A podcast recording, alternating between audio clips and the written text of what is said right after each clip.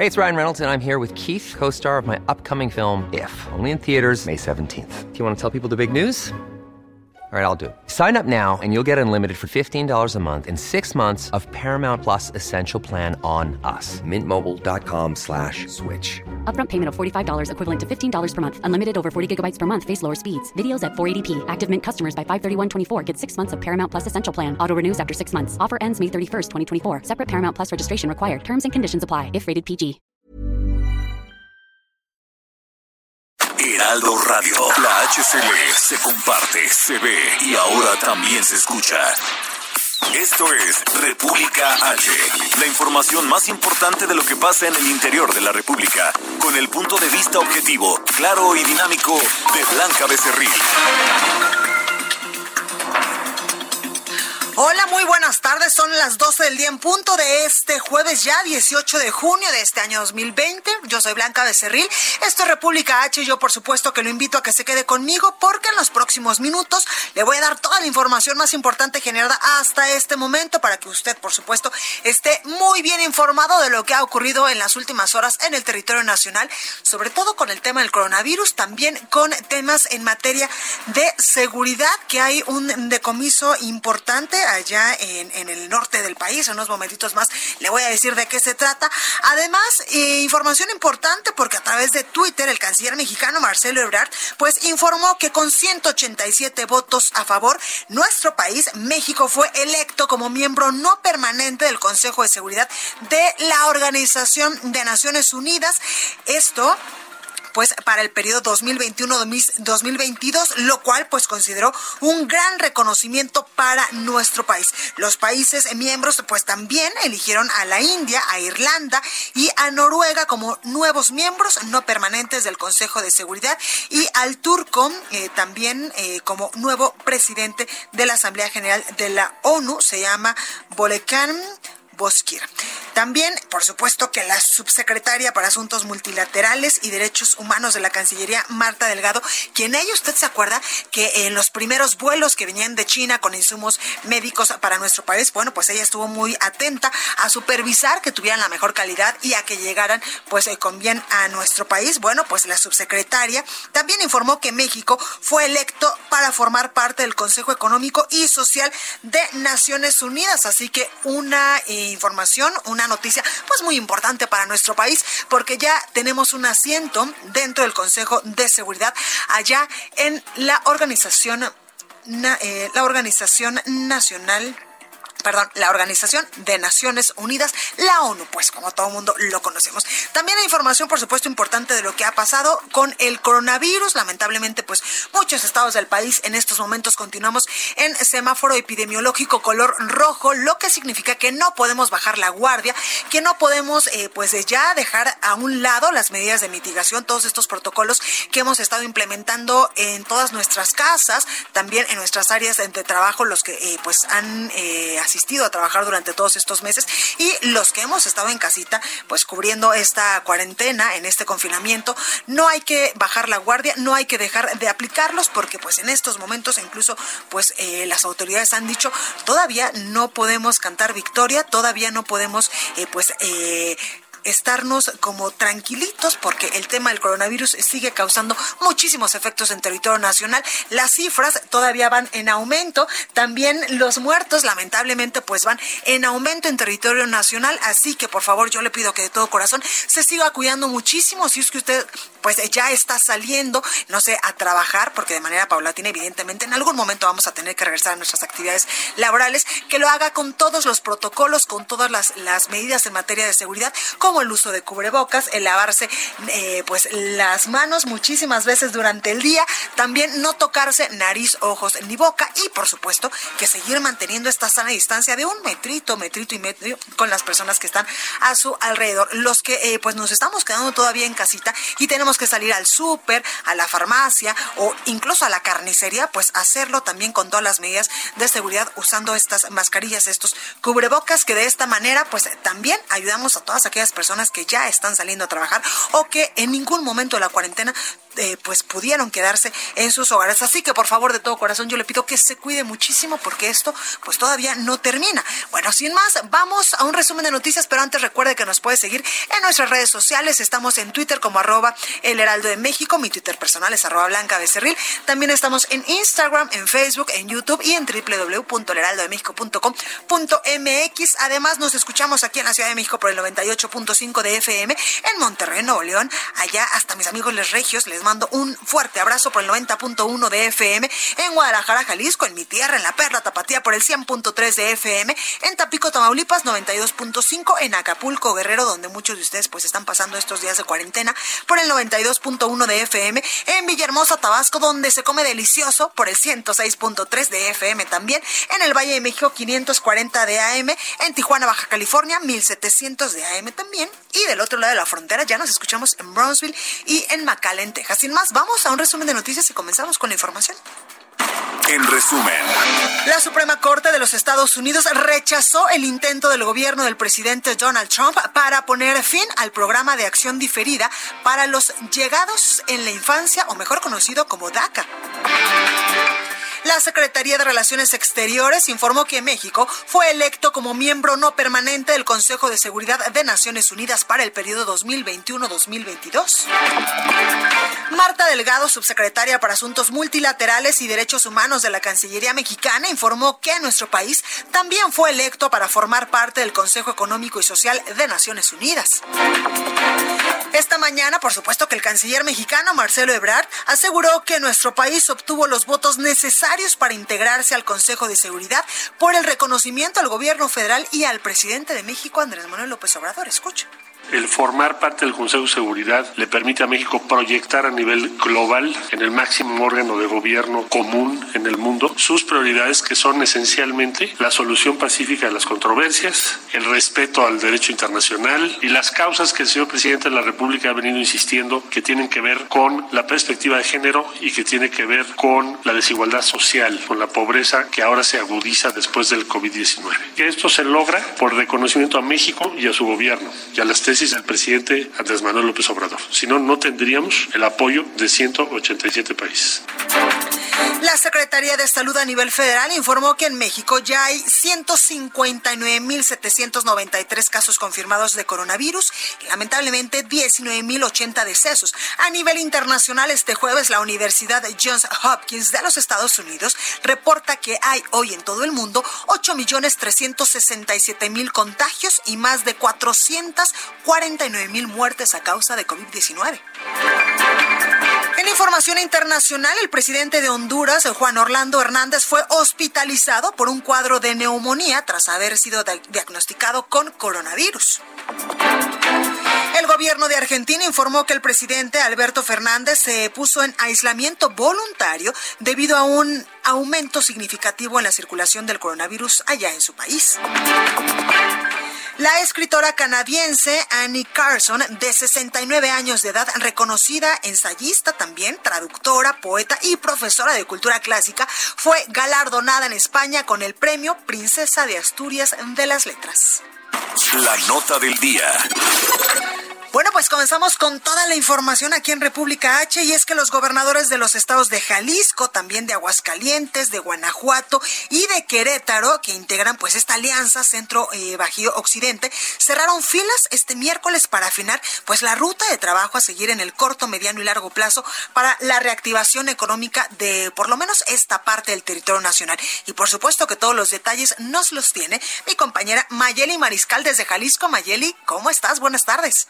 Hola, ¿qué tal, Blanca? Muy buenas tardes. Así es, el día de ayer se realizó esta reunión de la Alianza Centro Bajío Occidente, en donde se plantearon los acuerdos de la agenda para la construcción de la eh, de la reconstrucción, perdón, de la economía, y es por eso que los gobernadores asistentes estuvieron pues planteando eh, sobre todo los puntos, dicen que serán 15 puntos que se darán a conocer eh, o que deberán de trabajar los secretarios de economía de cada una de estas entidades Sin embargo, destacaron cuatro eh, como más relevantes o más urgentes, que es la generación y cuidado de empleo, la atracción de, inversión extranjera, así como la infraestructura que reactivará y creará competitividad, así como empleos.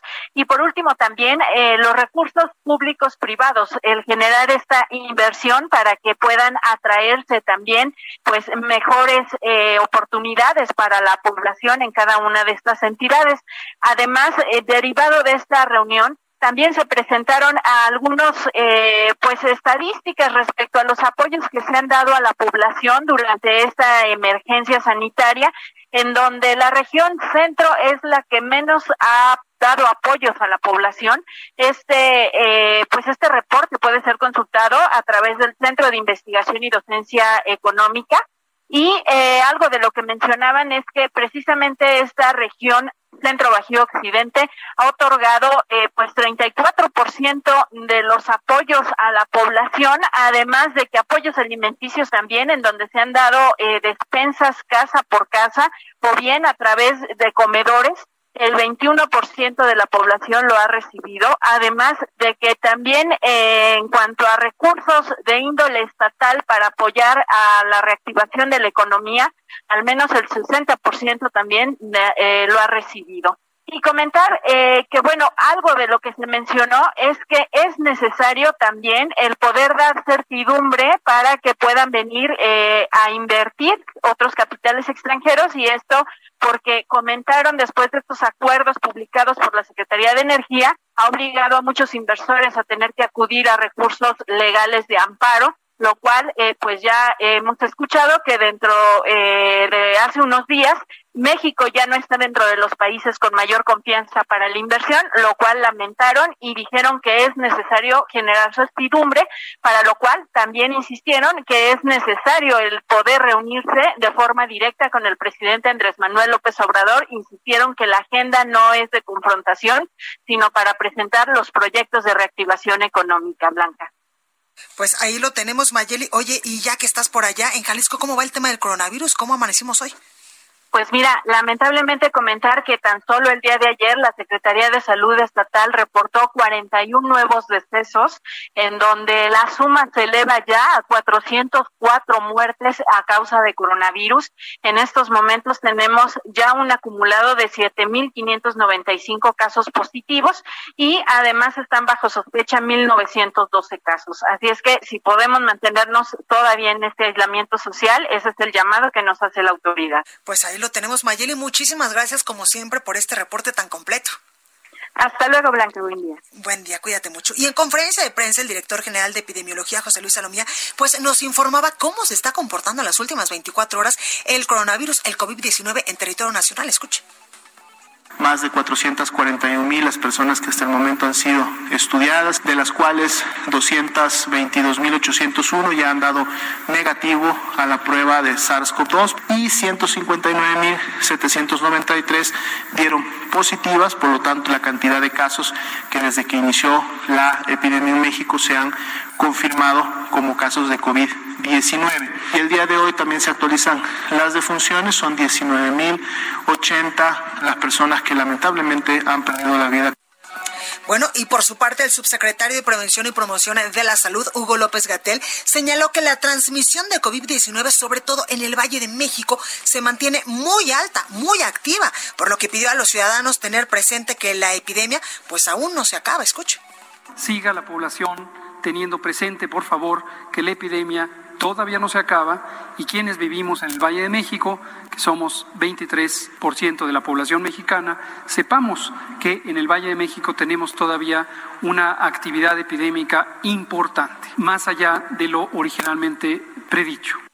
Bueno, por ello es que muchas autoridades a nivel federal, también autoridades a nivel local, han pedido a todos sus ciudadanos que por favor se mantengan en casita, los que así pueden hacerlo, y también eh, que no bajemos la guardia en el tema de seguirnos cuidando para evitar la propagación y el contagio del coronavirus. Y además, ya que andamos en el norte del país, bueno, pues las instalaciones del Aeropuerto Internacional Abelardo L. Rodríguez en Tijuana fueron cerradas este miércoles tras una serie de acciones por parte de autoridades estatales y también municipales, así como del Grupo Aeroportuario del Pacífico que administra este lugar.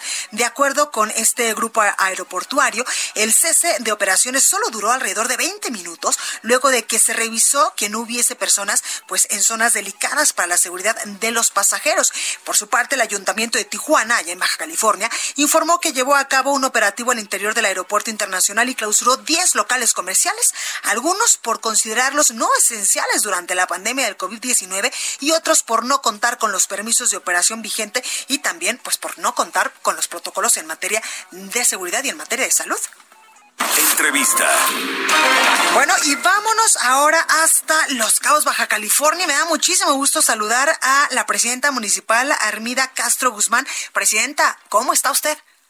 Muy bien, un gusto saludarte y gracias por el espacio para compartirte cómo estamos en Los Cabos. Armida, cuéntame por favor cómo estamos allá en Los Cabos, un lugar sin duda paradisiaco de nuestro país. Y, un lugar que, no fue la excepción, COVID llegó, este, nos enseñó una nueva forma de vida, pero bueno, dependemos del turismo, así que tuvimos que ponernos las pilas como sociedad organizada, como gobierno, con toda la ciudadanía para abrir cuanto antes, dimos semaforización verde y eso nos permitió abrir al 30% de nuestra capacidad en, en, la hotelería, en algunos restaurantes y en algunas actividades eh, calificadas como no esenciales. Así que decirles a través de, de este medio pues que estamos abiertos, estamos fortalecidos de pie con nuevos manuales, con nuevas medidas, con un protocolo avalado por COEPRIS, por salud, para esperar a los turistas, invitar a los mexicanos que, que vengan, que conozcan, que no se limite a un turismo extranjero que es el que más nos visita. Ojalá que, que quieran aceptar este reto y esta invitación. Alcaldesa, ¿a Los Cabos le pegó mucho el coronavirus? A Los Cabos nos pegó inicialmente a finales de marzo. Eh, es un caso que llegó de, de fuera y así llegó el COVID con nosotros. No, afortunadamente, no tuvimos muchos casos llegamos a tener una ocupación máxima hasta el pasado lunes del 8% de las instalaciones médicas o las instituciones médicas previstas para, para atender. Así que cuando hablábamos del 8%, pues entendíamos que hubo respuesta de la ciudadanía. Eh, atendimos, estuvimos eh, con todos los hoteles cerrados, todos los restaurantes, todos los bares. Eh, cerramos las playas, que eso es quizás lo más complicado que hemos hecho como, como responsable en esta administración, pero con el respaldo de un gran equipo coordinados con gobierno estatal, gobierno federal. Y bueno, eh, el día lunes pudimos reabrir parcialmente, eh, recibir ya algunos turistas. Tuvimos cerrado el aeropuerto, la Terminal 2, que es la internacional, y llegamos a tener un día 480 pasajeros, de recibir normalmente 22 mil pasajeros al día. Así que esa fue nuestra realidad. Hoy estamos recibiendo eh, entre 1.500 y 1.800 pasajeros por día. Eso se habla de una afluencia mínima, pero ya una afluencia que nos permite ir midiéndonos y poniendo a prueba esta nueva normalidad, esta nueva forma de vivir y de de atender al turista. Oiga, alcaldesa, el lunes ya nos comentaba usted que pues se reabrieron eh, parte de las actividades eh, pues eh, turísticas, también pues parte de las playas que tienen ustedes allá en Los Cabos. Sin embargo, pues tras dos días volvieron a cerrar este arco increíble que es un emblema de Los Cabos allá en San Lucas. Bueno, te cuento. La playa del Arco se hace, eh, antes decían que era cada cuatro años la gente que, que tiene más años viviendo acá.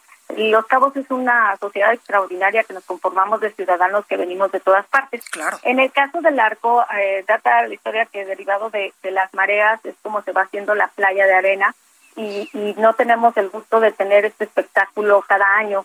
Eh, sin embargo, en esta ocasión, por única vez, el año pasado se hizo playa y hoy nuevamente durante la contingencia pues nos enteramos que se había hecho playa a través de las eh, autoridades de, Marina.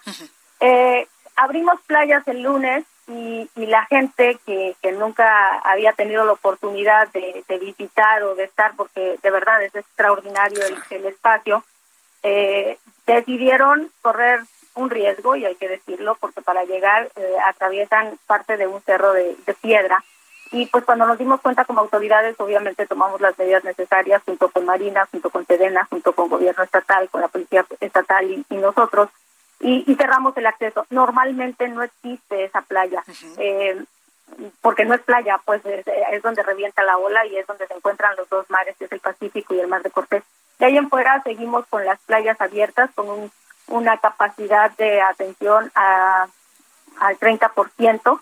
Las hay playas que tienen demasiado espacio territorial. Hay playas como Palmilla, como Chileno, eh, como Costa Azul, que tienen mayor afluencia de, ciudadanos y también de turistas, sin embargo, más de ciudadanos de, de aquí de Los Cabos. Y pues bueno, con ellos no hemos tenido ningún ningún conflicto. En el caso de el tema del arco, eh, ayer mismo se cerraron los posibles accesos, que no son accesos porque es, insisto, es un cerro.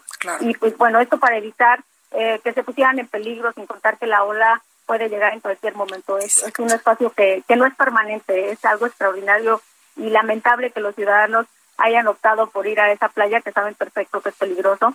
Y pues bueno, se cerró, se cerró el acceso, tenemos el apoyo de, de las instancias de Marina para que no, no se exponga la gente y ahí en fuera estamos abiertos en 11 playas con el respaldo de Sofemar y todas las demás eh, para, la gente que hace ejercicio, que desea eh, un esparcimiento distinto, pues bueno, son espacios territoriales que, que permiten la sana distancia. Eh, hablando de playas, déjame comentarte, somos, estamos de, de manteles largos. Cuando llegamos recibimos 19 banderas Blue Plus. Es una certificación que se da a las playas eh, más limpias, ordenadas, exacto.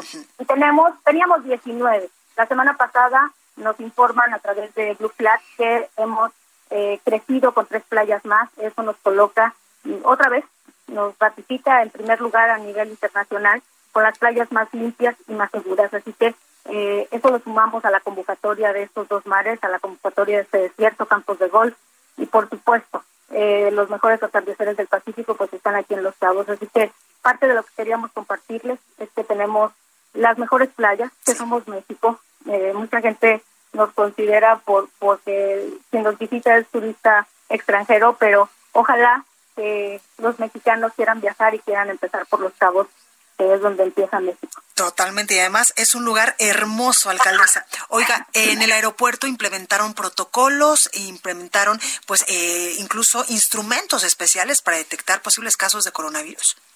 Sí, eh, mira, mm, trabajamos eh, con todos los prestadores de servicios, las direcciones de protección civil, de salud, COEPRIS, seguridad pública, en cómo íbamos a, a iniciar, cómo íbamos a estar listos. Así que se hizo un manual de protocolo, eh, nuevos procedimientos. El pasajero cuando llega pasa por, por eh, el poder saber cómo viene.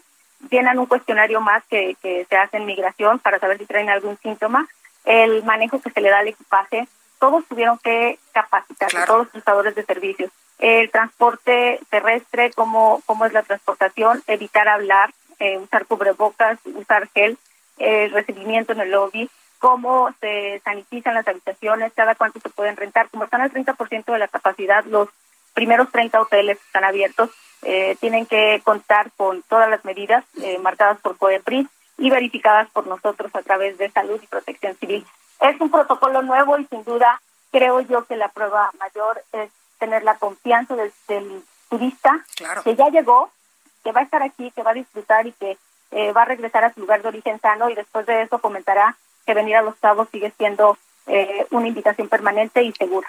Totalmente, pues ahí lo tenemos. Armida Castro Guzmán, presidenta municipal de Los Cabos, allá en Baja California. Muchas gracias por esta comunicación y muchísima suerte.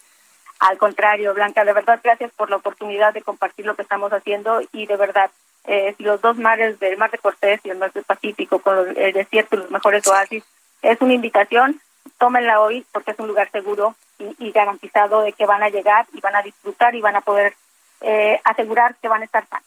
Además, es un espectáculo, como tú lo has dicho, Armida, increíble, donde se junta pues el desierto con el mar y con estas cosas que tú nos estás diciendo, pues literalmente que uno ya se muere de ganas de ir a los cabos. Ojalá que sí, ojalá que podamos contar con tu visita pronto. Nosotros esperamos relanzar el destino como eh, temporada alta como era antes, eh, en octubre con el torneo de pesca que es Business, es un torneo internacional que convoca a pescadores de todo el mundo y ojalá que para entonces estemos eh, convencidos de, que, de que ya hemos aprendido la lección y que esta nueva normalidad no es más que un nuevo protocolo y una nueva manera de llevar, de llevar nuestros días. Totalmente, muchísimas gracias.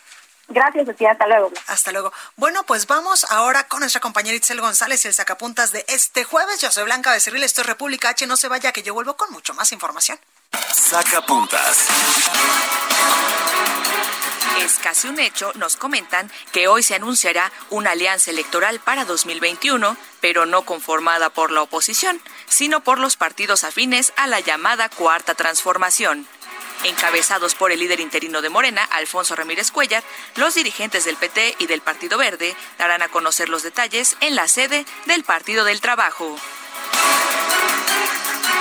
La buena noticia es que se registró un avance medible en la estrategia contra el analfabetismo.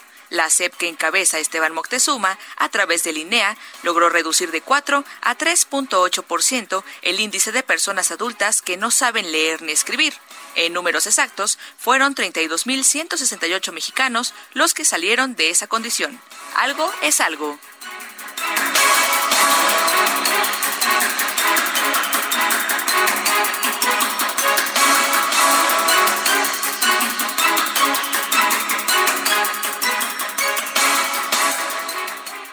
Continúa escuchando a Blanca Becerril con la información más importante de la República en República H.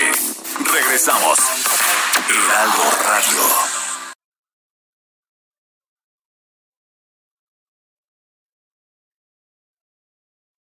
Estamos de regreso con la información más importante de la República en República H con Blanca Becerril, transmitiendo en Heraldo Radio en resumen. Autoridades del Estado de México acordaron mantener cerrados los panteones de Naucalpan, Tlanepantla y Atizapán de Zaragoza durante el próximo fin de semana para evitar concentraciones o aglomeraciones de personas por el Día del Padre. Un juez federal ordenó proteger y dar prioridad a los vestigios arqueológicos y paleontológicos encontrados en la zona de construcción del aeropuerto de Santa Lucía. Además, pidió al Instituto Nacional de Antropología e Historia informar si las obras pueden afectar sus investigaciones. El gobierno de Baja California informó que este miércoles el aeropuerto de Tijuana fue clausurado debido a las faltas insalubres y otras graves anomalías. En Puebla, tras 30 días de, que, de ser publicada la ley de educación en la entidad, los diputados locales que se opusieron a su aprobación lograron reunir las 13 firmas que marca la Suprema Corte de Justicia de la Nación para comenzar el proceso de acción de inconstitucionalidad. Y empresarios de la construcción del Estado de México hicieron un llamado a la Secretaría de Educación Estatal para aprovechar el adelanto del cierre en el ciclo escolar por la contingencia sanitaria con el fin de remodelar, ampliar o rehabilitar las escuelas que así lo requieran, así como aquellas con daños estructurales por el sismo del pasado 2017. Entrevista. Bueno, pues en esta reapertura de actividades económicas, si un Estado es competitivo, pues puede estar mejor preparado ante la crisis. Por ello tengo en la línea telefónica para que nos hable un poquito más de este tema a Luis Mauricio Torres, él es coordinador de análisis económico y operaciones del Instituto Mexicano para la Competitividad. Luis, buenas tardes, ¿cómo está? Luis, ¿ahí me escucha? Sí, sí, sí. Buenas tardes, ¿cómo está?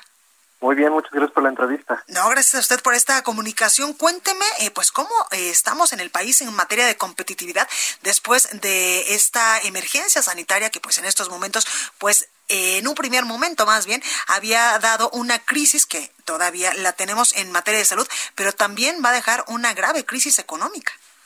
Sin duda, mira, ayer eh, lo que hicimos fue publicar nuestra eh, edición 2020 del Índice de Competitividad Estatal, que como cada dos años eh, publicamos y es donde eh, evaluamos un poco cómo vemos a los países en 10 temas distintos que nosotros que creemos que componen la competitividad de los de los estados, de las regiones, de los países, pero en este caso nos concentramos en el tema estatal y como bien dices, pues eh, la tesis principal es que los estados deben estar preparados para este tipo de crisis y, y, aunque la crisis es coyuntural y viene hoy y es muy reciente y la estamos viviendo eh, en estos momentos, pues creo que la resiliencia de los estados y de su capacidad para adaptarse eh, y superar las crisis, pues viene de su estructura, ¿no? De, de resolver los problemas estructurales que tienen los estados que van pues desde temas de salud, que sin duda ahorita pues es el tema principal,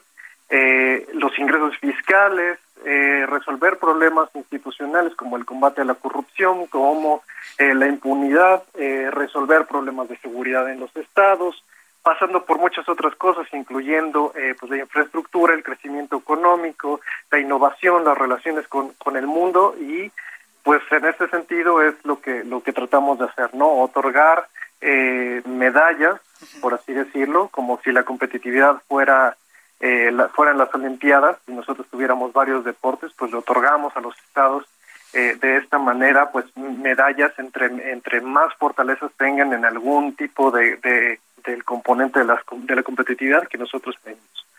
Totalmente. Oye Luis, y entendemos que eh, conforme a estas medidas que tú nos cuentas, hay de oro, de plata y de bronce, y que son eh, por lo regular eh, pues varios estados los que se las ganan, pero en esta ocasión Ciudad de México, Querétaro y Chihuahua pues son los estados más aventajados en competitividad en el país. Sí, estos tres estados pues son los que más más medallas han ganado y esto quiere decir que pues son punta de lanza en estos eh, eh, en estos componentes de, competitividad. Por ejemplo, eh, pues la Ciudad de México le va muy bien en qué tan preparada está su sociedad, qué tanto acceso tiene a, salud, por ejemplo. también le va bien en términos económicos y en términos de infraestructura. Por otra parte, hay otros como Querétaro que le va bien, muy bien el mercado de factores. Mercado de factores nos referimos eh, un poco a cómo funciona su mercado laboral, eh, qué tanta productividad existe, qué tan innovadores son. También Querétaro eh, le va bien en ese sentido. En, a Yucatán le va bien en el Estado de Derecho, principalmente porque es uno de los estados pues, donde menos violencia existe, donde existe más seguridad, etcétera. Exactamente. Oye, ¿y Chihuahua, Luis? Chihuahua, eh, pues mira, eh, le va muy bien en relaciones internacionales, principalmente por eh, la capacidad que ha tenido para conectarse con las cadenas de exportación y pues es la quinta entidad con mayor inversión extranjera directa, entonces esa es una de sus principales fortalezas y ahí ahí gana medalla de medalla de oro de acuerdo a nuestro a nuestro índice. Oye Luis, y los estados de la República que lamentablemente pues están en los últimos lugares en cuanto a competitividad, ¿cuáles serían? Pues mira, te los, te los enumero, son eh, Chiapas, Durango, Guanajuato, Guerrero, Hidalgo, el Estado de México, Michoacán, Oaxaca, Puebla, San Luis Potosí, Sonora, Tabasco, Tamaulipas, Tlaxcala, Veracruz y Zacatecas.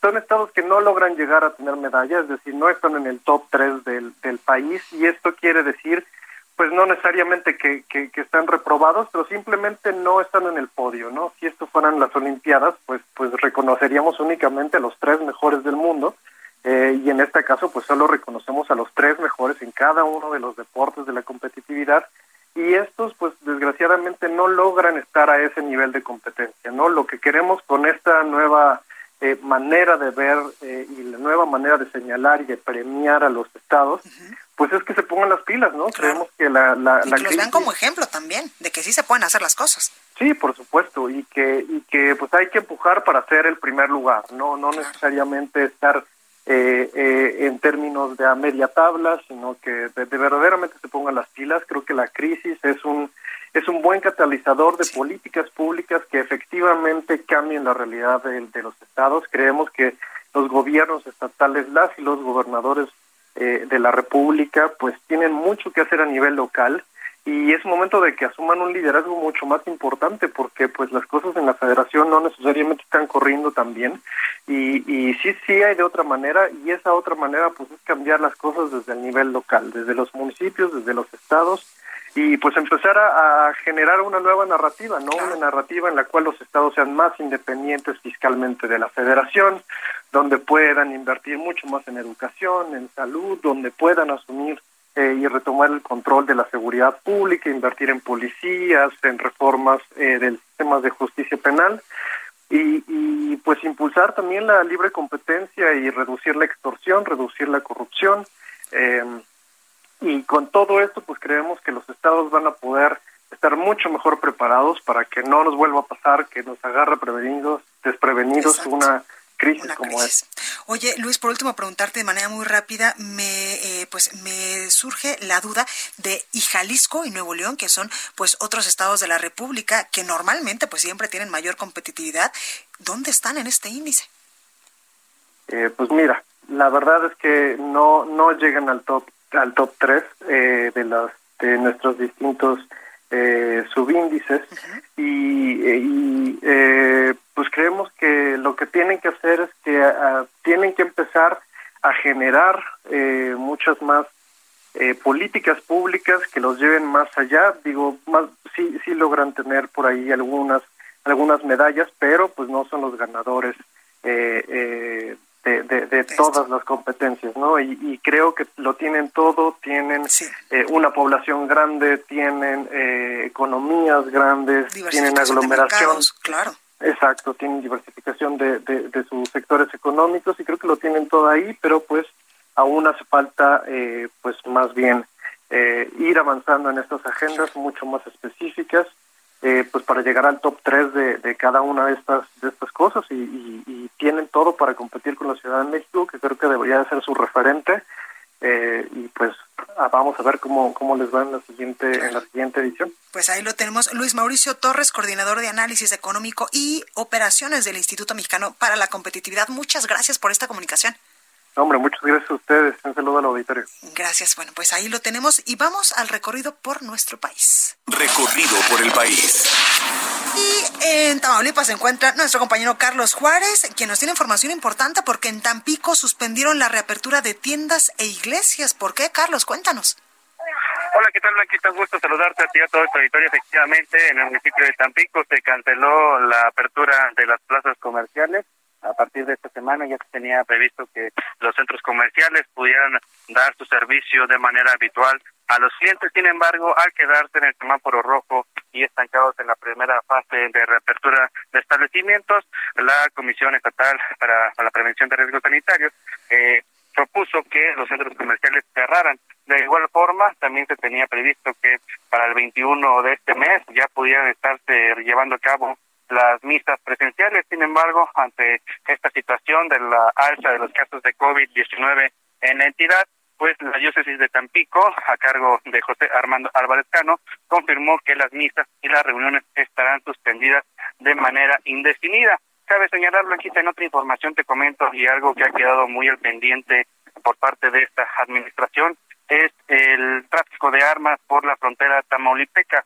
Durante el día de hoy, el grupo de operaciones especiales de la Policía Estatal logró el aseguramiento de 54 armas de alto poder, así como de 151 cargadores y poco más de 28.800 cartuchos. Cabe señalar, Blanquita, y hacer énfasis que todo era nuevo. Lo anterior ocurrió en la ciudad de Reynosa. El armamento fue puesto a disposición de autoridades ministeriales federales para el seguimiento de las investigaciones. ¿En dónde estaba esto? Bueno, pues estaban escondidos en los equipos de enfriamiento que se utilizan en semirremolques y los cuales fueron localizados en un taller de la ciudad ya mencionada. Para terminar, Blanquita, te comento que entre estas armas había tres ametralladoras Barrett calibre 50, así como también las llamadas AK-47, mejor conocidas como las cuernos de chivo. Ahí lo tenemos, Carlos. Muchas gracias por esta información. A pendiente con los detalles. Bueno, y vámonos hasta Durango con Ignacio Mendíbil porque se confirmó que la entidad seguirá en semáforo rojo, en este semáforo epidemiológico por el tema del coronavirus. Ignacio, buenas tardes, ¿cómo estás? ¿Qué tal? Muy buenas tardes. Pues sí, efectivamente, aquí en Durango continúan incrementándose los casos de coronavirus. Son 1.088 casos. Y ayer en rueda de prensa virtual el secretario de Salud pues hablaba de que, bueno, se han estudiado 5.166 casos y que la federación nos tiene en un eh, semáforo color naranja cuando aquí en Durango estamos en color rojo. Dicen las autoridades que no hay que salir a la calle, se tiene cerrado el centro histórico a todo lo que es eh, el tránsito vehicular, se han hecho escalonadas las aperturas de algunos negocios, se trata de evitar la movilidad porque hemos sido de los eh, estados menos obedientes, no nos hemos quedado en casa y es que bueno, pues somos de los estados más pobres del norte del país y bueno, pues la situación va incrementándose, los decesos son pues ya 102 defunciones y son 655 casos que esperan resultados de eh, los estudios del coronavirus y en estos momentos el sector salud está, anunciando que está al límite. Eh, la presión ante las autoridades por parte de las organizaciones, de la sociedad civil, pues ha sido tanta que, bueno, pues el mismo alcalde de la ciudad de Durango, Jorge Salum del Palacio, pues tuvo un problema cardíaco, tiene hipertensión y tuvo que ser hospitalizado eh, antier por la noche, el día de ayer estuvo recuperación, ya mandó un mensaje a la población de que está en recuperación, que se siente delicado y en estos momentos se encuentra ahí en la Ciudad de México en uno de los hospitales más importantes para poder eh, seguir la recuperación. Aquí, por lo tanto, pues se siguen manteniendo las medidas preventivas porque, bueno, la situación es difícil. El panteón municipal no estará abierto para los que iban a visitar a los papás el Día del Padre. Están cerrados muchas actividades no indispensables y pues se pide a la población que tome precauciones porque estamos en los eh, momentos más más altos de lo que es el, contagio en toda la entidad, no solamente en la ciudad capital o en la comarca lagunera. Así las cosas aquí en Durán.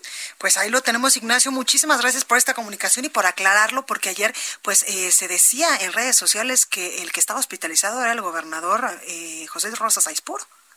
No, no, no es el alcalde. El alcalde desde antes, eh, bueno, desde antier estuvo muy malito del, del corazón y se había especulado que tenía coronavirus. Él grabó eh, en las palabras así cortadas, pero dice, no estoy enfermo de eso, tengo hipertensión y estoy en tratamiento, no tengo COVID y sigo trabajando, pero está en tratamiento. Pues qué bueno que nos lo aclaras, Ignacio. Muchísimas gracias, cuídate mucho.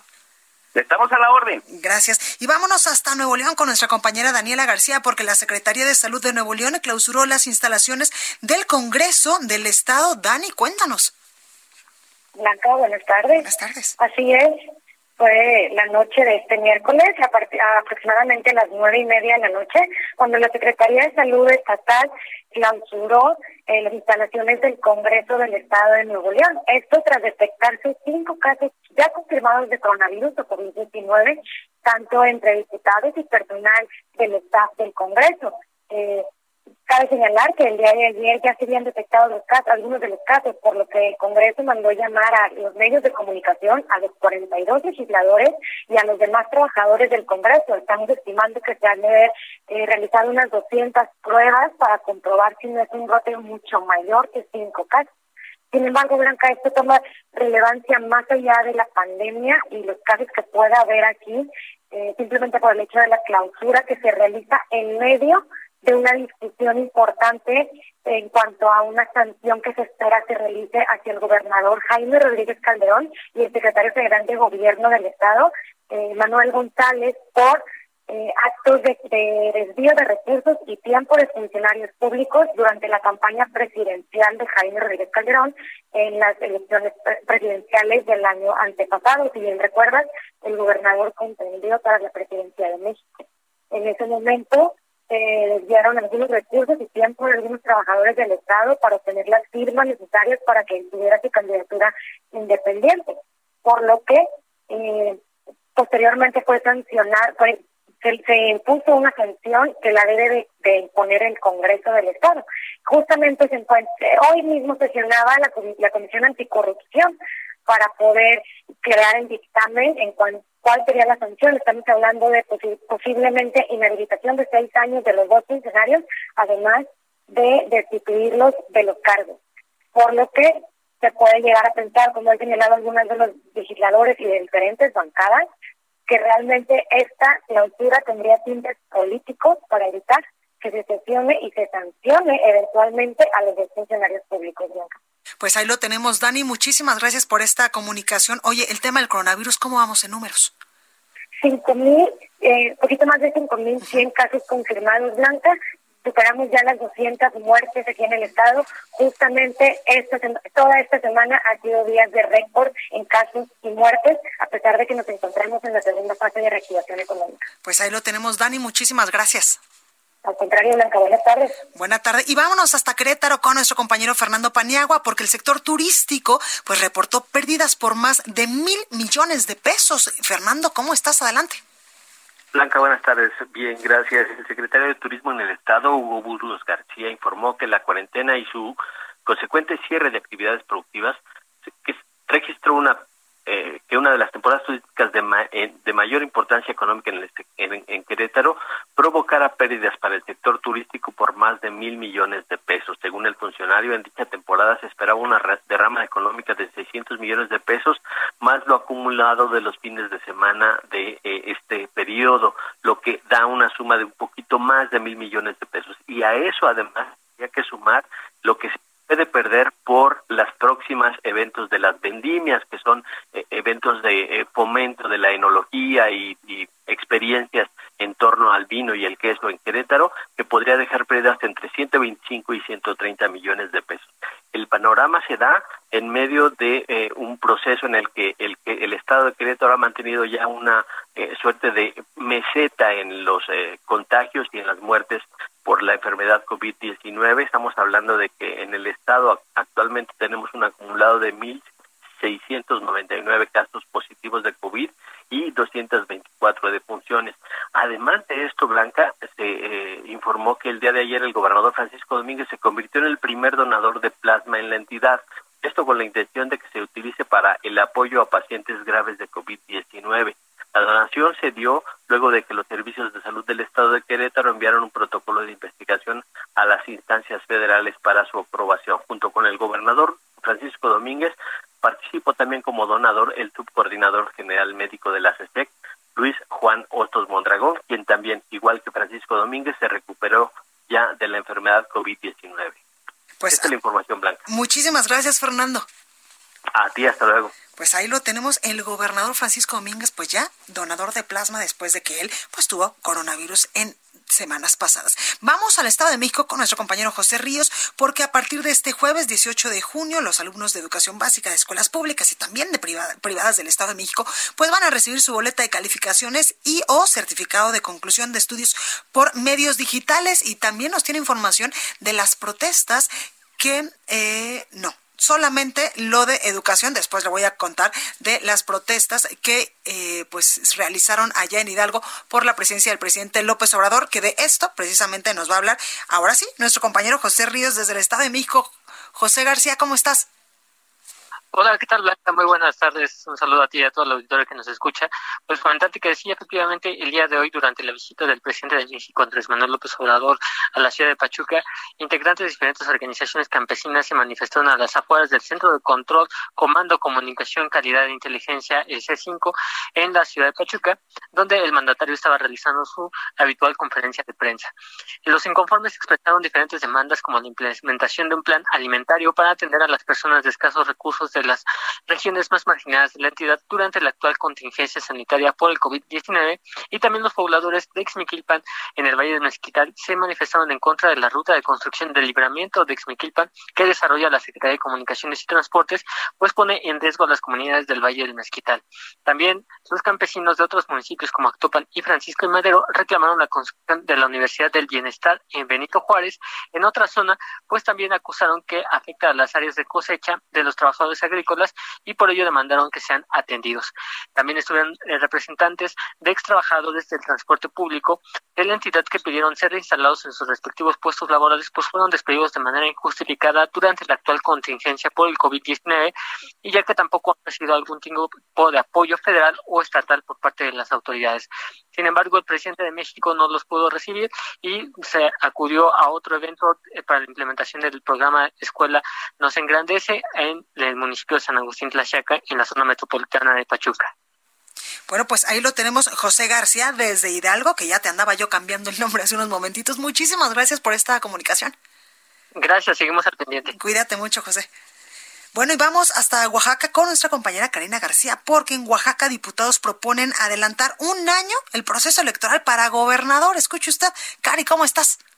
Muy bien, Blanca, buenas tardes, buenas tardes, auditorio. Efectivamente, la bancada de Morena del Congreso de Oaxaca presentó una iniciativa la reforma a la Ley de Instituciones y Procedimientos Electorales del Estado de Oaxaca, el IPEO, para adelantar un año el proceso electoral del gobernador del Estado bajo el argumento de ahorrar recursos ante la crisis sanitaria que se vive por el COVID-19.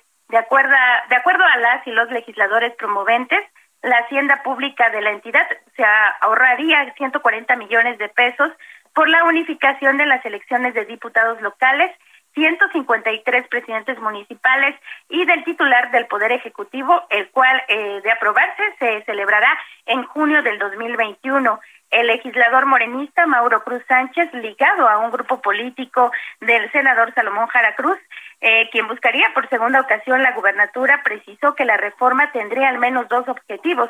Como ya lo mencionamos, recortar tres meses el periodo electoral para renovar la Cámara de Diputados presidentes municipales.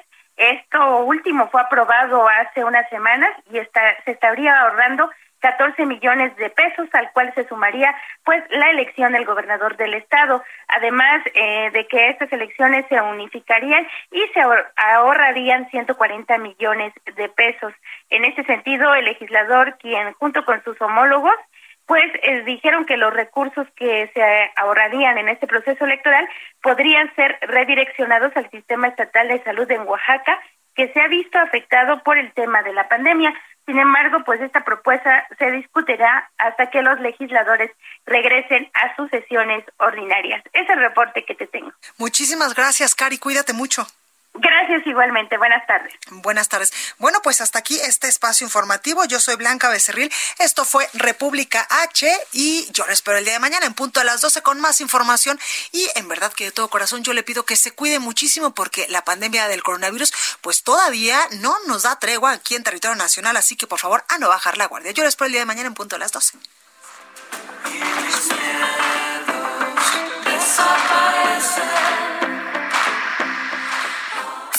Esto fue República H, la información más importante de lo que pasa en el interior de la República, con el punto de vista objetivo, claro y dinámico de Blanca Becerril. Continúa escuchando Heraldo Radio, donde la H suena y ahora también se escucha.